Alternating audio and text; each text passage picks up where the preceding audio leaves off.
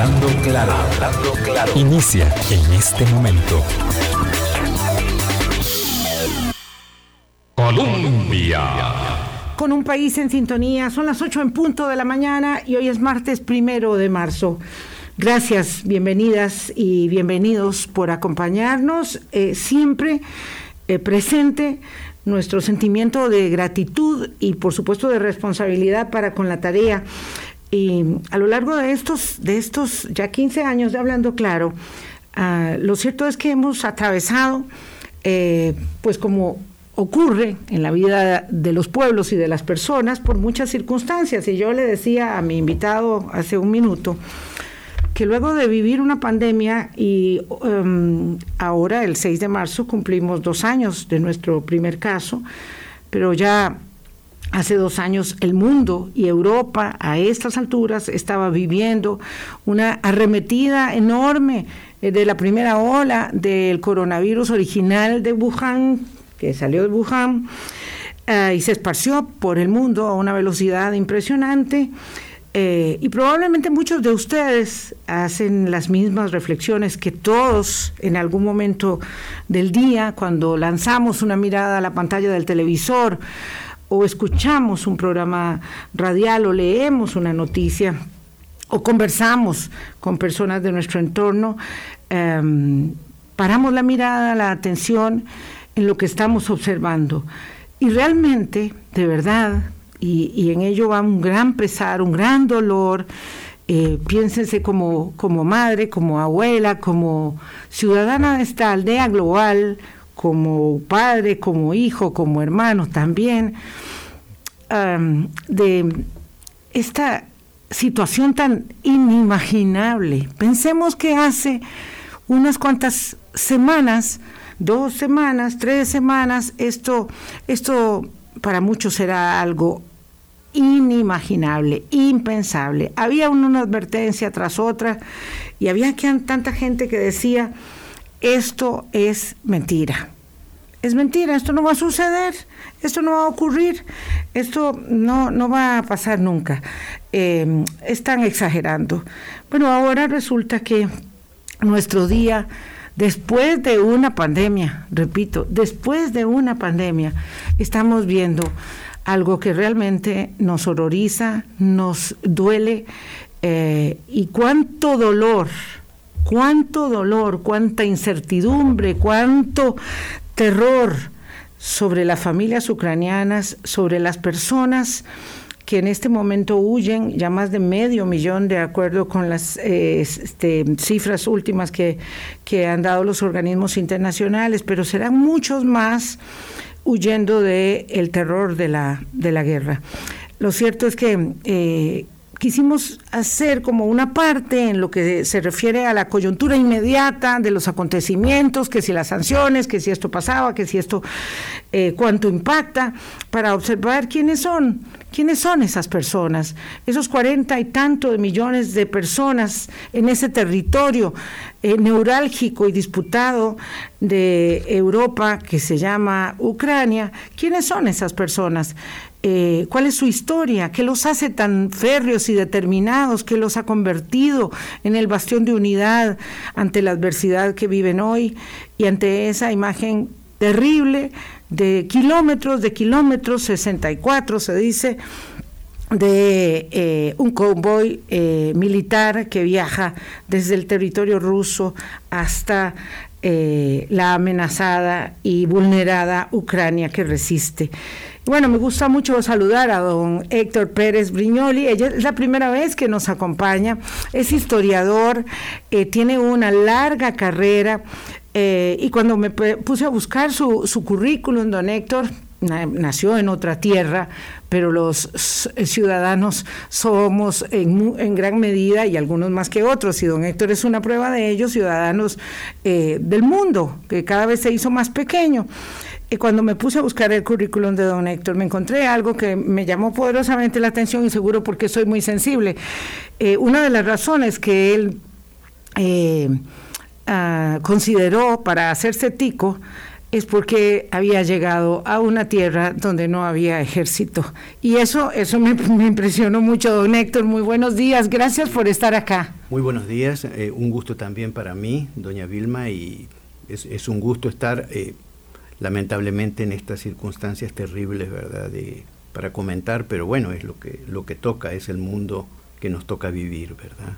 El que nunca pensamos. El que nunca pensamos, el que nunca pensamos, eh, la catástrofe eh, actualmente en Ucrania es algo que era impensado, bueno, eh, era impensado. Había mucha gente en Europa que decía, no, esto son exageraciones, no pasa nada, ¿verdad? Este, bueno, eh, está y, pasando. Y además Putin se encargó muchas veces de decir que eso era mentira. Eh, sí, claro, claro, claro, claro. Que no lo estaba pensando. Que él no, sí, sí, sí, que no había y hasta último minuto y bueno, al final pasó lo que el peor pronóstico, ¿verdad? Que había de la situación.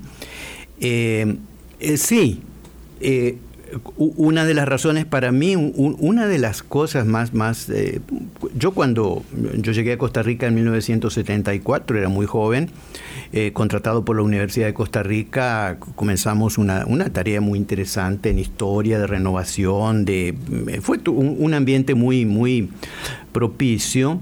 Pero yo poco, enseguida, yo en, aquella época en Argentina había una dictadura militar, ¿verdad? Pero, digamos, yo decidí hacerme tico muy rápidamente porque eh, yo hice el servicio militar en Argentina, yo sé lo que es estar en un ejército eh, haciendo el servicio militar y para mí era una gran bendición esto, era realmente algo algo que yo le, digo muchas veces cuando aquí se festeja la abolición del ejército, todo eso, yo creo que la gente que no ha vivido eso no tiene idea clara de, de, la, tremenda ventaja que eso significa. Pero bueno, en fin, esto, es, este, es uno de los tesoros que hay en, Costa Rica y yo creo que, bueno, mm, hay que hacer todo, todo para preservarlo y yo creo que se puede preservar, claro, claro. Y, hay que preservarlo eh, no solamente honrando la memoria de quienes tuvieron la sabiduría de llevar adelante eh, con tanta determinación esa, esa decisión, política ah, trascendental, sino también con la responsabilidad del ejercicio de la ciudadanía, porque claro, vivir, de todos nos, usted que lo puede, lo puede constatar, eh, eh, el doctor Héctor Pérez Briñoli, vivimos este con todo dado, a nosotros se nos ha dado todo, nos quejamos más de la cuenta, eso nos dicen todos los que saben más que nosotros. Yo creo que sí. ¿Verdad que sí? nos quejamos mucho, eh, finalmente somos conscientes de todo el privilegio que, significa vivir en esta tierra.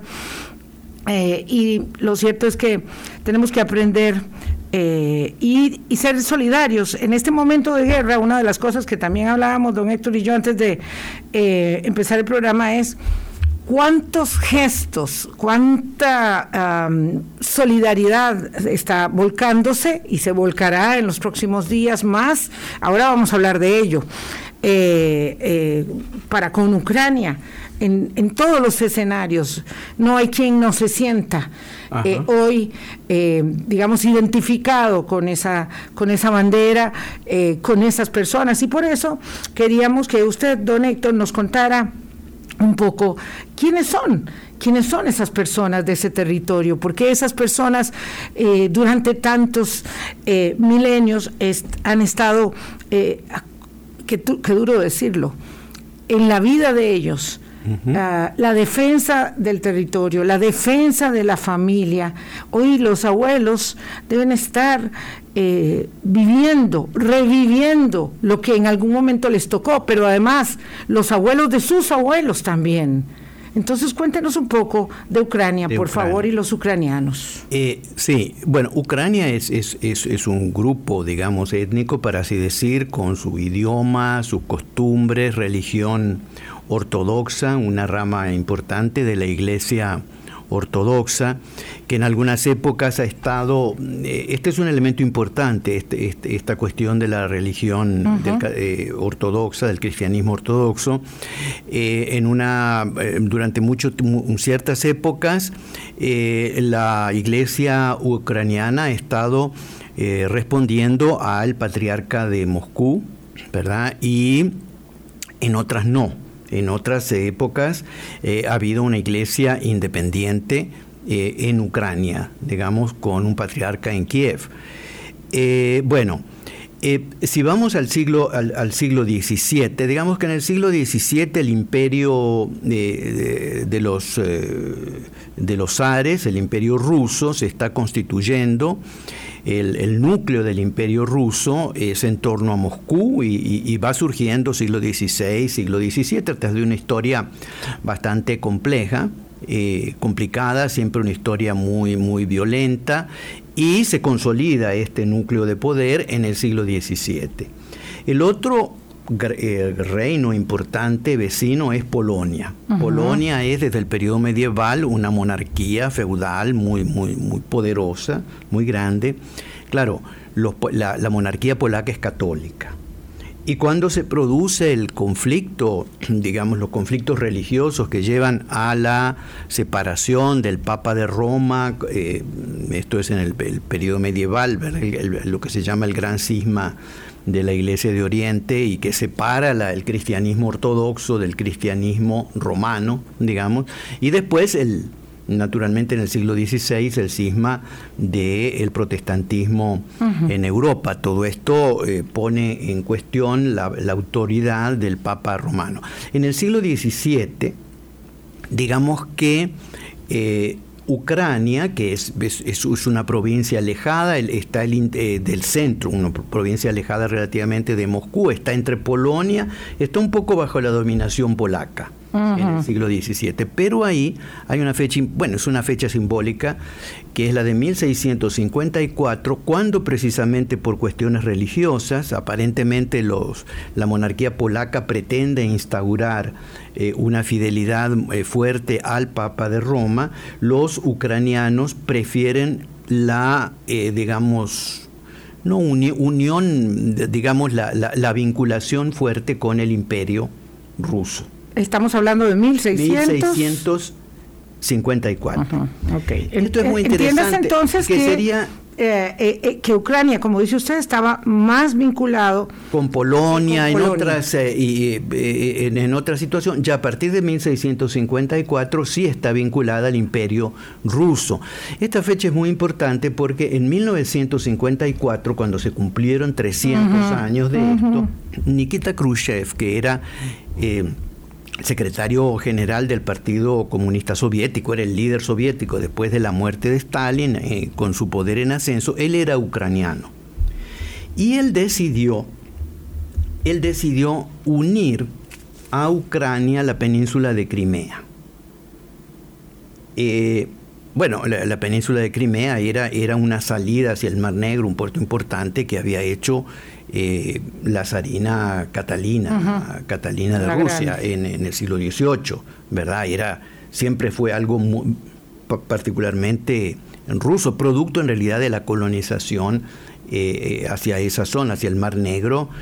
Y en ese momento entonces Khrushchev decidió unir a Crimea, que no, no era ni étnicamente ni históricamente realmente parte de Ucrania, lo decidió unir a Ucrania. Se la, se la cede, se la, da a Ucrania, que en ese momento es su aliada. república, sí, en ese momento Ucrania es una república, digamos, el socialista, socialista que, que pertenece a la Unión Soviética, ¿verdad? Esto, esto la, Unión Soviética era un conglomerado de, sí, de repúblicas, este, bueno. Este, este asunto de Crimea eh, eh, es uno de los temas de, conflicto serio porque en 2000, yo creo que fue 2014, eh, Putin organiza una especie de invasión un poco con, paramilitar, pero que en realidad son soldados rusos, que anexan Crimea. Esto claro que origina reacción de Ucrania, reacción de todas las potencias este, sobre todo occidentales, y que, no ven esto con buenos ojos, pero bueno, esto se consolida por la fuerza. Y hay algunas sanciones, hay algún, pero este, bueno, eh, son las circunstancias de hecho las que predominan y Crimea eh, queda bajo el control ruso. Esto digamos que eh, yo creo que es la primera como, como versión de este conflicto, ¿verdad? Que se va a ir eh, produciendo a lo largo de, bueno de los últimos de los de, los últimos años menos de una década porque 2014 en adelante empieza esta expansión rusa hacia Crimea, bueno, que les perteneció en el pasado, pero que por los tratados y todo esto formaba parte de Ucrania, y eh, bueno, después las repúblicas, estas separatistas, estas regiones separatistas en el este de Ucrania, que son regiones...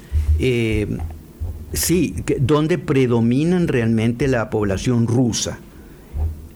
Eh, Ucrania es un conjunto de etnias, lo, que podríamos llamar la cultura, el grupo, Ucrania tiene su propia lengua, que es una lengua eslava eh, bastante emparentada, muy emparentada, claro está, con el eh, ruso. ¿Verdad? Pero, digamos, sobre todo del siglo XIX, el, ucraniano se cultiva, se cultiva. Claro, ahí está el problema, es que Ucrania está sometida a, la, Rusia zarista, y eh, lo que intentan, hay toda una política en el siglo XIX que se llamó de rusificación, que fue de imponer el ruso, la cultura rusa a todas las eh, regiones que el imperio dominaba. Esto lo hicieron, lo hicieron con éxito en ciertas zonas, en otras menos. Y Ucrania, en Ucrania siempre hubo núcleos de resistencia nacionalista, núcleos religiosos, eh, de la Iglesia Ortodoxa, pero con, intenciones de independencia del patriarca de, Moscú, eh, núcleos culturales, empieza a, cultivarse el eh, ucraniano como una lengua, como ocurrió con muchas otras lenguas, el, ejemplos característicos, el catalán, el vasco, o sea, bueno, en, dentro de Europa hay mucho este problema de multi lingüismo en muchos estados de distintas lenguas, distintos grupos étnicos, y Ucrania es eh, un, territorio con estas características. Ahora, Permítame, don Héctor, primero voy a hacer una pausa porque son las 8.16 y luego 17, eh, perdón, y luego me gustaría un poco, digamos, eh, echar eh, el, el, lente también más atrásito donde usted estaba comentando cómo es que ese conglomerado ah, en, en, en, la región de Ucrania, de Rusia, de Polonia, uno incluso podría agregar ahí algunas otras más. exactamente, pero, pero cómo es que esas personas conviven, coexisten eh, a partir de, pueblos migrantes que además eh, resisten una y otra vez muchas invasiones, porque es que eso es una característica que me gustaría retomar de la historia que estamos observando. Pero vamos a hacer una pausa y regresamos eh, con el historiador Héctor Pérez. Colombia. Con un país en sintonía. Son las 8.22 minutos de la mañana. Don Héctor Pérez Briñoli es historiador eh, y tiene, eh, por supuesto, un lente que, nosotros eh, requerimos para intentar entender de, de, dónde de dónde proceden estos, de qué polvos proceden estos lodos, ¿verdad? y le decía yo a don Héctor, para nosotros es muy difícil, ¿verdad? Somos, somos una tierra nueva, somos una tierra realmente nueva, América. Entonces cuando nos hablan del 1200, eh, uno dice, bueno, y aquello, ¿verdad? ¿Cómo era? Eh, lo cierto es que es muy interesante poder entender qué es no, no solo quiénes son los ucranianos, sino qué es ese territorio. ¿Por qué Ucrania es tan importante a lo largo de la civilización humana, del desarrollo de la civilización humana, del devenir del hombre sobre la tierra? ¿Por qué tan, tan tan apetecible el territorio. Las fronteras son una construcción muy reciente. La verdad es que las, las fronteras son una construcción súper reciente, bastante arbitraria, digamos, ¿verdad? Pero ese territorio, esa gigantesca planicie, eh, siempre fue apetecida, por lo tanto siempre fue eh, producto de la migración, como se pobló la, la humanidad, el, el planeta, perdón, producto de la migración y afectada por recurrentes invasiones. Y eso a mí me gustaría que usted lo pudiera profundizar. Claro, eh, bueno, desde el punto de vista agrícola, eh, Ucrania es una inmensa planicie, ahí hay varias, eh, que tiene unos suelos muy, muy fértiles. Son suelos, es un, es un, gran productor de cereales, es un verdadero granero. Hay em, entonces, e, eso es importante. En Europa hay otras zonas, eh, por ejemplo, Polonia también tiene, es parte un poco de es la misma, planicie, la misma planicie. Ahora, eh, también esto continúa hacia Rusia, esta planicie también, pero digamos, e, esta zona es particularmente privilegiada, los suelos son, son suelos muy parecidos por su fertilidad, por ejemplo, a los suelos que hay en el Midwest de los Estados Unidos, y también en la Pampa Argentina. Digamos que eh, son grandes graneros grandes del graneros, o sea, la producción de cereales ahí es muy mm, eh, eh, fuerte y, lo es desde hace cientos, cientos de años, ¿verdad? Entonces... Este, Como si fuera poco, tiene cualquier cantidad de minerales. Después hay minerales, tiene, y está, digamos que por ser una planicie, es una zona, todas esas planicies siempre fueron objetos cuando migraciones, invasiones de la no es Afganistán. No, no, no, Eso no son las montañas de Afganistán. Exactamente. Entonces la circulación ahí de... O sea, siempre que ha habido conflictos militares, esa es una zona importante porque, bueno, son planicies donde es fácil desplazar los ejércitos. Y esto es la realidad desde hace muchos siglos, ¿verdad? Entonces, eh, bueno, es, ese es un poco el, contexto, el contexto más general, ¿verdad? Ahora. Y habían, eh, bueno, muchos pueblos que fueron migrando, pero eh, esencialmente eh, cosacos en, Ucrania. Cosacos en Ucrania, sí, otros grupos étnicos también. Y después, bueno, se van constituyendo, las etnias mismas también tienen su historia y no es que son, están, se, van modificando, van cambiando. Digamos que uno puede encontrar ya en el siglo XIX, hay núcleos ucranianos, porque el siglo XIX es un siglo de nacionalismos. Entonces, bueno, Polonia, que había sido una monarquía muy, muy fuerte en el periodo medieval, Polonia desaparece como Estado en el siglo XVIII. ¿Quiénes se reparten Polonia? Esto es importante porque tiene, tiene después consecuencias muy fuertes. Prusia, por un lado, o sea, eh, el reino de Prusia, pero que después va a ser el núcleo del imperio alemán en el siglo XIX. Eh, Prusia se, eh, toma un pedazo de Polonia, Austria, el imperio de, eh, austríaco toma otro pedazo de Polonia y Rusia. Se reparte en Polonia, Polonia desaparece, no existe. En Polonia, sin embargo, es, eh, hay un núcleo nacionalista muy, muy fuerte, lo hubo desde la... Desde, fue una monarquía muy, muy poderosa, independiente, ¿verdad? Yo hablé de las relaciones con, con Ucrania, que justamente por, sobre todo conflictos religiosos, en 1654 los ucranianos van con el imperio eh, ruso. Eh, bueno, eh, en Polonia, los núcleos nacionalistas en Polonia, después hay otros en Checoslovaquia, en, la República Checa, digamos, porque ahí hay en Eslovaquia, en Hungría, en, Rumania, en Bulgaria, empiezan a desarrollarse fuertemente en el siglo XIX y también en Ucrania.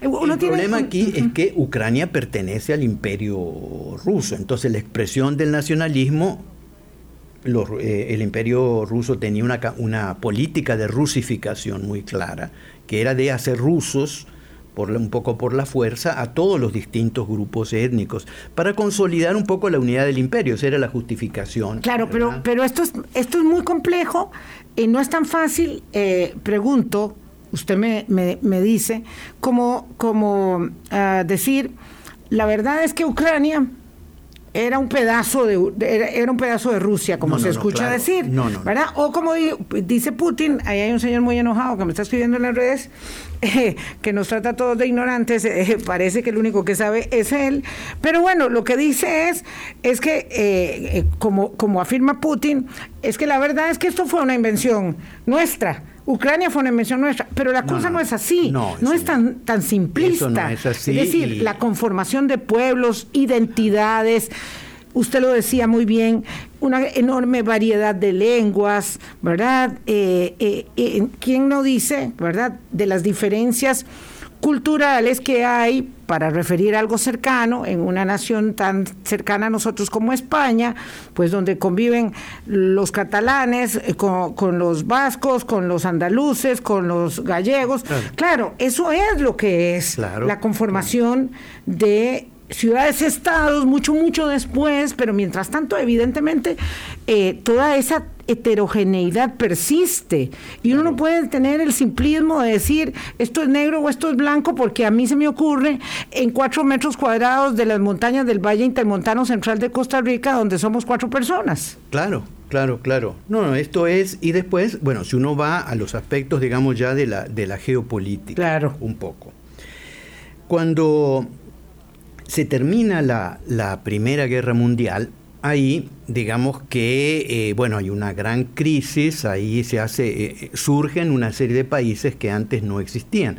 El imperio austrohúngaro se, se desintegra. se desintegra, entonces aparece Hungría, Austria, digamos, y bueno, Bulgaria, Rumania, este también en lo que era la, antigua Yugoslavia, lo que fue después Yugoslavia, pero también Serbia, Montenegro, diferentes eh, reinos. ¿Y qué pasa? Bueno, Polonia adquiere su independencia.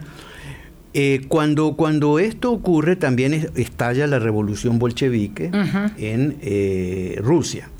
Cae el gobierno de los Aires, viene una guerra muy cruenta, una guerra civil, eh, que amenaza con desintegrar eh, todo eh, y, amenaza con terminar con la revolución. Bueno, la revolución al final se consolida, es una historia muy, muy complicada, es, es, una historia, la revolución empieza en 1917 y realmente lo que sería la URSS, la, la, Unión, de Repúblicas Socialistas Soviéticas. Constituye recién en 1921. Sí. Después de una guerra civil muy, muy cruenta, muy difícil, donde hay invasión de potencias, de distintas potencias. Y, y, don Héctor, solamente como anotación a pie de página, es que hay que entender que en la historia de la humanidad 100 años es un pestañazo. Es decir, esto fue hace 100 años que se conforma la, la Unión de Repúblicas Socialistas Soviéticas, ahí obviamente adhiere Ucrania, pero ya existía como una nación. Existía como una nación y hubo un intento de secesión que termina, eh, Ucrania intentó secesionarse como un Estado. Separarse. Separarse, separarse, así como había hecho Polonia, por ejemplo, que logra reconstituir eh, Polonia, una parte de Polonia, la parte más grande, pertenecía a eh, los Ares, la Rusia de los Ares, después del siglo XVIII. Bueno, Polonia se constituye como Estado, Rumania también, en fin. Eh, hay Mismo este cosa que pasó mucho tiempo antes con el Imperio Romano, con el eh, o con los griegos, misma historia, es decir, eso es, somos el producto de, de, una deconstrucción y una construcción inacabada. Inacabada, inacabada, exactamente. Y bueno, Ucrania forma parte de la Unión Soviética. Esto sigue después, el, siguiente episodio, que es muy importante aquí, es la Segunda Guerra Mundial. Eh, esto es importante porque en la Segunda Guerra Mundial, bueno, nosotros tenemos, ¿cómo es el, mapa ahí en esta, en, en esta, antes de que empiece la Segunda Guerra Mundial? En las llamadas repúblicas bálticas, no hemos hablado, pero esto es un elemento muy, importante, que son, eh, digamos, Letonia, Estonia y, Lituania. Estas tres repúblicas, todas dan al Báltico, ¿verdad? Eh, son repúblicas que se constituyen como estados independientes al final de la, de la Primera Guerra Mundial y que pertenecían, estaban bajo el imperio de los Ares. También. Y estaban, había una fuerte dominación, control político en todos estos. Eh, estas eh, repúblicas tienen una cultura, una, cosa que viene del periodo medieval muy, muy fuerte. Su idioma, eh, o sea, son, son, son grupos étnicos muy diferenciados. Bueno, se constituyen como repúblicas independientes, tenemos a Polonia como repúblicas independientes, pero bueno, ¿qué, pasa en la, en la Segunda Guerra Mundial, cuando empieza la Segunda Guerra Mundial? Ahí es muy interesante porque en Alemania, cuando suben los nazis al poder, y Hitler entonces, Alemania ha perdido territorios, durante el imperio alemán, durante la Primera Guerra Mundial, fue muy maltratada por el Tratado de Versalles y Hitler empieza con una reivindicación nacionalista muy, muy fuerte, ¿verdad? En 1938, eh, eh, bueno, hay el, famoso incidente de los Sudetes, donde eh, Hitler exige que lo que en ese momento es Checoslovaquia, que se ha constituido como una república al terminar la Primera Guerra Mundial, ¿verdad? que Checoslovaquia le ceda los Sudetes, una región, que es una, una región al norte, que limita con, con Alemania, porque él, él, dice que ahí eh, lo que predominan son eh, habitantes de habla alemana, que son alemanes, y que esa región le pertenece a Alemania. Esa, eh, bueno, ahí las potencias... ¿Alguien diría que probablemente tiene alguna parte de la razón, por muy odioso que sea. Eran alemanes, claro, eran alemanes, claro, pero, pero eso no le da derecho a, a arrasar con todo Exactamente. Mm, mm, mm. bueno, eso, entonces ahí hubo un momento, amenazó con la guerra y eh, hubo el famoso pacto de Múnich. En el pacto de Múnich, eh, Inglaterra, eh, Gran Bretaña, digamos, Francia, ¿verdad? Ahí llegó Mussolini también un poco como, como mediador y Alemania firmaron un pacto donde eh, los eh, Alemania, eh, Francia e Inglaterra aceptaron que Hitler invadiera los Sudetes, incorporara los Sudetes. Los Sudetes. sacrificaron a la República Checoslovaca. O sea, que sacrificaron, porque los dejaron, bueno, que Hitler los anexe. Y la idea era, ¿cuál era la idea? Era una idea este, absurda, ¿verdad? Era la idea de que Hitler iba a parar ahí sus reivindicaciones. Hitler tenía una ideología que era la ideología del espacio vital para los alemanes y Alemania, según esa ideología, se iba a extender a, sobre todo hacia el este y, tenía derecho a terminar con Polonia, a terminar, bueno, de hecho, eh, esa ocupación de los Sudetes no trajo la paz porque un año después, un año después, Hitler firmó un pacto con Stalin, con la Unión Soviética. Y es muy interesante eh, tener en cuenta lo que pasó. Estalla la, la Segunda Guerra Mundial ahí. ¿Por qué? Bueno, porque hay un pacto entre Gran Bretaña y Francia, que están, donde ellos, eh, estas potencias, estaban comprometidas a garantizar la seguridad de Polonia. Cuando Hitler invade Polonia, ¿verdad? Y ahí hay que, hay que recordar lo que fue la invasión de Polonia. Eh, Varsovia fue arrasada por los bombardeos alemanes. No quedó nada en pie. Y fue reconstruida después de la Segunda Guerra Mundial. Eh, bueno, que yo creo que tiene similitudes con el que probablemente va a pasar en Kiev o ya está pasando en, en Kharkov. En, la segunda ciudad en importancia que tiene Ucrania, que, se llama Kharkov. Kharkov. Bueno, eh, ahora, entonces, bueno, Polonia desapareció.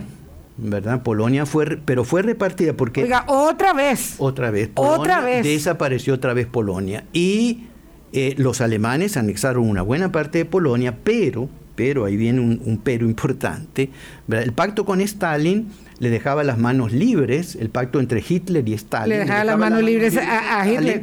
Entonces, Stalin avanzó, ocupó una parte no tan grande de Polonia, pero terminó con las repúblicas bálticas. ocupó las repúblicas bálticas. Diciendo que eran parte del imperio. Un pedazo suculento del pastel. Entonces, eh, es, es, importante porque es, bueno, había pactos, acuerdos internacionales que garantizaban todo esto, entonces, eh, Entonces Hitler Hitler y Stalin Y Stalin repartieron en, desarman, este- digamos, en lo que en ese momento de la historia era esa, esa, esa, área, esa- arquitectura, esa digamos. zona, esa zona y que, digamos, habían era la respuesta a las reivindicaciones nacionales de las repúblicas bálticas, de Polonia. Bueno, eso se acaba, ¿verdad? Entonces, esto, esto es importante. Después, cuando se termina la Segunda Guerra Mundial y el nuevo orden se configura con aquel acuerdo de Yalta entre eh, los líderes de Stalin, Roosevelt, bueno, Churchill, bueno, las potencias vencedoras, eh, rediseñan el mapa de Europa. Y en ese rediseño del mapa de Europa, bueno, la Alemania sale muy perjudicado, naturalmente pierde territorios, Polonia se reconstituye, pero eso es muy interesante, la, la frontera de Polonia avanza hacia el oeste, avanza hacia Alemania, hacia zonas que eran realmente alemanas y de población alemana. Queda la frontera actual con Polonia, es muy cerca de Berlín, ¿verdad?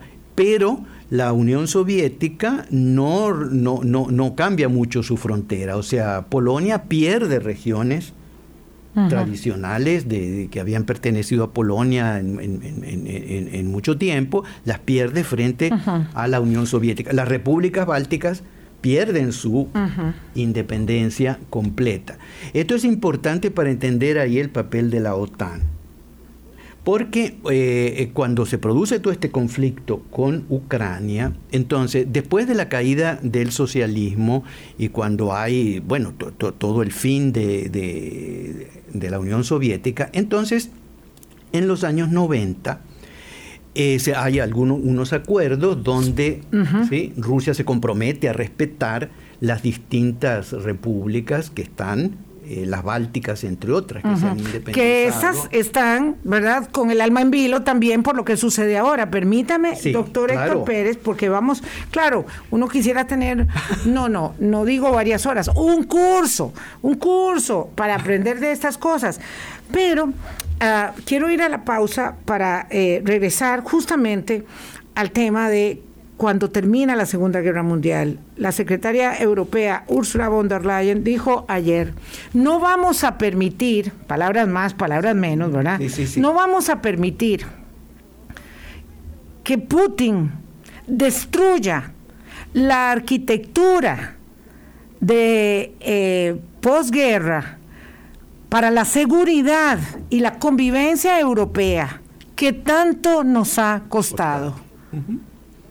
Eso dijo. Pero también dijo Ursula von der Leyen, Ucrania es nuestra. Es- O sea, la, la acoge la, la, eh, Europa. Eh, por supuesto, el presidente Zelensky ha dicho, eh, pues entonces denos por favor la entrada ya, si no a la OTAN, a la Unión Europea. Y algunos dicen que no tan rápido. Pero los acontecimientos se van precipitando de una manera eh, muy vertiginosa y como nunca antes se imaginó la misma Europa, con todas las cicatrices de la guerra, Claro. que podía volver a actuar. Entonces se están tomando decisiones en este momento que nadie imaginaba, no solamente en virtud al tema eh, eh, de la militarización, del apoyo a Ucrania, eh, de lo que sea capaz de hacer Putin con, con esto, que no, por supuesto que no es que para terminar en unas horas, eh, sino que están, digamos, tal vez redefiniendo y, y, y votando algunos paradigmas que habían o algunas verdades absolutas que se creían que ahora, digamos, están cambiando minuto a minuto. Entonces hacemos una pausa y regresamos para ubicarnos ahí, después de la Segunda Guerra Mundial y lo que sucede hoy. ¿Y por qué? ¿Y por qué, por ejemplo, es algo que no quiero dejar de lado, que no se me olvide, por qué Polonia abre sus brazos de esta manera tan dramáticamente solidaria a los hermanos de Ucrania en este momento? Vamos Colombia. con un país en sintonía. 843. Hay eh, algunas personas en todas estas referencias eh, se molestan mucho eh, y, ni qué decir del señor Vladimir Putin cuando le dicen Putler. Putler es eh, obviamente una alusión, una alusión muy directa al comportamiento que ha desarrollado frente al que en su día tuvo eh, ese, ese horror humano que fue Hitler. Ah, uno puede hacer alguna comparación entre una conducta y la otra sabiendo que los entornos son distintos, las coyunturas son totalmente diferentes, las motivaciones pueden cambiar, puede hacerse eso y puede eh, decirse, como eh, la Unión Europea señala, que la arquitectura después de la Segunda Guerra Mundial eh, está en algún nivel de riesgo ya o este tremendo remesón que vive Europa, saliendo apenas, respirando después de la pandemia, es realmente otro giro de tuerca de la historia o todavía es muy pronto para decir eso? Sí, bueno, es, como difícil. Ahora, cuando, cuando si uno, uno tiende a... Eh, eh, Putin ha sido comparado con Hitler y con Stalin. Yo diría que si, si, si uno, uno encuentra, yo encuentro más similitudes Siempre estás con, No, no, yo encuentro más similitudes en realidad con Hitler. ¿Ah, sí? Voy a explicar por qué. Porque esta, agresividad tan fuerte que se ha visto en el lenguaje, en el discurso, porque digamos en, en las... Eh, confrontaciones diplomáticas y todo ha sido eh, Putin y eso que dice una cosa, después desmienten y, eh, promete algo, después no lo cumple. Todo, en toda esta danza de negociaciones que vimos que no llevó a ninguna, a ninguna parte, ¿verdad? Todas las mentiras que nos dijo para, para, para, intentar eh, señalar de que no nos iba a atacar, que no iba a atacar a Ucrania. me parece que Stalin era mucho más prudente en esas cosas, no me parece que er, era mucho más medido, a pesar de que también tuvo políticas muy agresivas, pero creo que era, creo que meditaba más. Ahora, algunos analistas han dicho que el comportamiento de Putin parecería, y aquí yo encuentro similitudes con Hitler, que está perdiendo contacto con la realidad. Wow. Es decir, en el sentido de que no anticipó bien la reacción que iba a tener, que pensó que todo iba a ser muy fácil, que, que, todo iba a salir y que estaba... Sí, sí, en tres días se volaba Kiev se volaba y, todo, y, todo el mundo se hincaba. Y que además los ucranianos iban a levantar contra el régimen, iban a recibir a los rusos con los brazos abiertos y cosas de ese estilo, ¿verdad? Entonces, eh, yo creo que Hitler tuvo comportamientos muy parecidos, ¿verdad? Donde los generales, el Estado Mayor le decía una cosa y él hacía otra en términos militares, porque y que era una conducta como errática y que cuando lo han analizado, sobre todo psicólogos, han dicho que está perdida, eh, no tenía un buen contacto ya con la realidad, eran signos de eh, eh, paranoia, bueno, qué sé yo. En el caso de Hitler, me parece, yo encontraría alguna similitud con en este sentido con, con, Putin, que no hay que olvidar además que Putin es un policía, ¿verdad? Un policía, de, la KGB. Ajá. Y, un hombre sumamente frío. Se formó ahí, ¿verdad? Y, bueno, este no es este. Eh, no, es, un estadista. No es un estadista en ese sentido, ¿verdad? Entonces está acostumbrado al uso de la fuerza, de la intimidación, de una manera y bueno, y, ha tenido éxito en consolidar un poder muy fuerte dentro, dentro de Rusia. Entonces, eh, sí, ahora, al, eh, Europa, después de la, del, fin de la Unión Soviética y todo esto, bueno, surgen, sobre todo en Europa del Este, todas estas repúblicas que además, por ejemplo, volvamos al caso de las repúblicas bálticas. Las repúblicas bálticas que fueron eh, son núcleos independientes, desde, estuvieron sometidas al imperio del zar, eh, se constituyen como repúblicas independientes y lo son en el periodo entre guerras, cuando viene la Segunda Guerra Mundial, son las primeras que caen, ¿verdad? Bajo el dominio eh, ruso, el dominio de Stalin, soviético, digamos. Cuando termina la, la Unión Soviética, cuando, cuando termina la guerra quedan bajo el dominio soviético. Ok, y luego cuando, cuando se desintegra la Unión Soviética, se independizan. se independizan. Se, independizan. Ahora, para repúblicas con esta historia, ¿de dónde podía venir una garantía, digamos, para su, su, su, su, permanencia, su supervivencia, su supervivencia como estados independientes. Bueno, ellos lo encontraron en la OTAN. Y eh, ¿por qué? Porque bueno, fue muy claro en 1939 que las garantías que tenían europeas que habían recibido no sirvieron de mucho. Porque, porque igual fueron igual fueron invadidas, y anexadas y no pasó nada. Claro. ¿Verdad? Bueno, sí, estalló la segunda. Entonces, cuando se independizan, buscan buscan el refugio de la OTAN. El refugio de la OTAN. El escudo, el de, escudo la de la OTAN, lo mismo que Polonia. Polonia fue el primer país que entró a la OTAN después de la de la caída de la Unión Soviética. Claro, pues estaba curadísimo. Bueno, Polonia, o sea, porque por su, su, su, seguridad, que se sentían siempre amenazados, ¿verdad? Entonces, Polonia, eh, Rumania, Bulgaria, van entrando, Hungría entra a la, a la OTAN eh, y lo ven eh, eh, es simplemente un escudo de protección. Claro.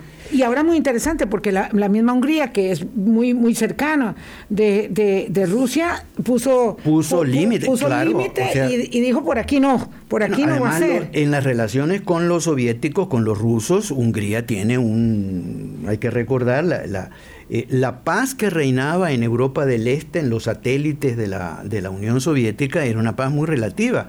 La intervención militar se producía a cada momento. en Hungría en el 56, en Alemania, en Polonia, después la intervención famosa en Checoslovaquia en 1968. Entonces, entonces todas esas adhesiones de las naciones bálticas, esas joyas divinas, Lituania, Letonia, Estonia, eh, de Polonia, de Rumanía, de Bulgaria, de Hungría, uno diría, bueno, y todos estos ya se independizaron y se hicieron parte eh, de, la, de, la, de la Unión Europea de la, y de la OTAN.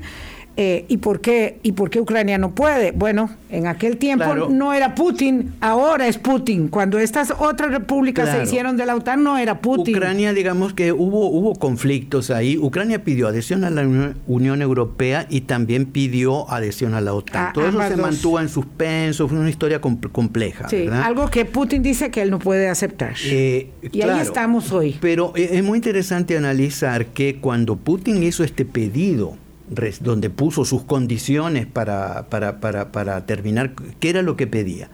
Él pedía que la OTAN se retirara absolutamente de todos los países que ingresaron después de la caída de la Unión Soviética. Claro, que ingresaron. Que, se retiraran todos de la OTAN y que le garantizaran que ningún país, o sea, eh, solicitara en adelante adhesión a la OTAN. Y ahí incluyó en esa lista a dos países de larga tradición neutral en Europa, que son Finlandia y Suecia.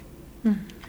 Y Finlandia que ahora están considerando. bueno, exactamente, Finlandia y Suecia, que eran países tradicionalmente neutrales, siempre fueron muy, este, bueno, dijeron inmediatamente que ellos como estados soberanos tenían el derecho de resolverlo, de resolver si eso lo... Si lo querían o, no. Que no iban a aceptar una imposición.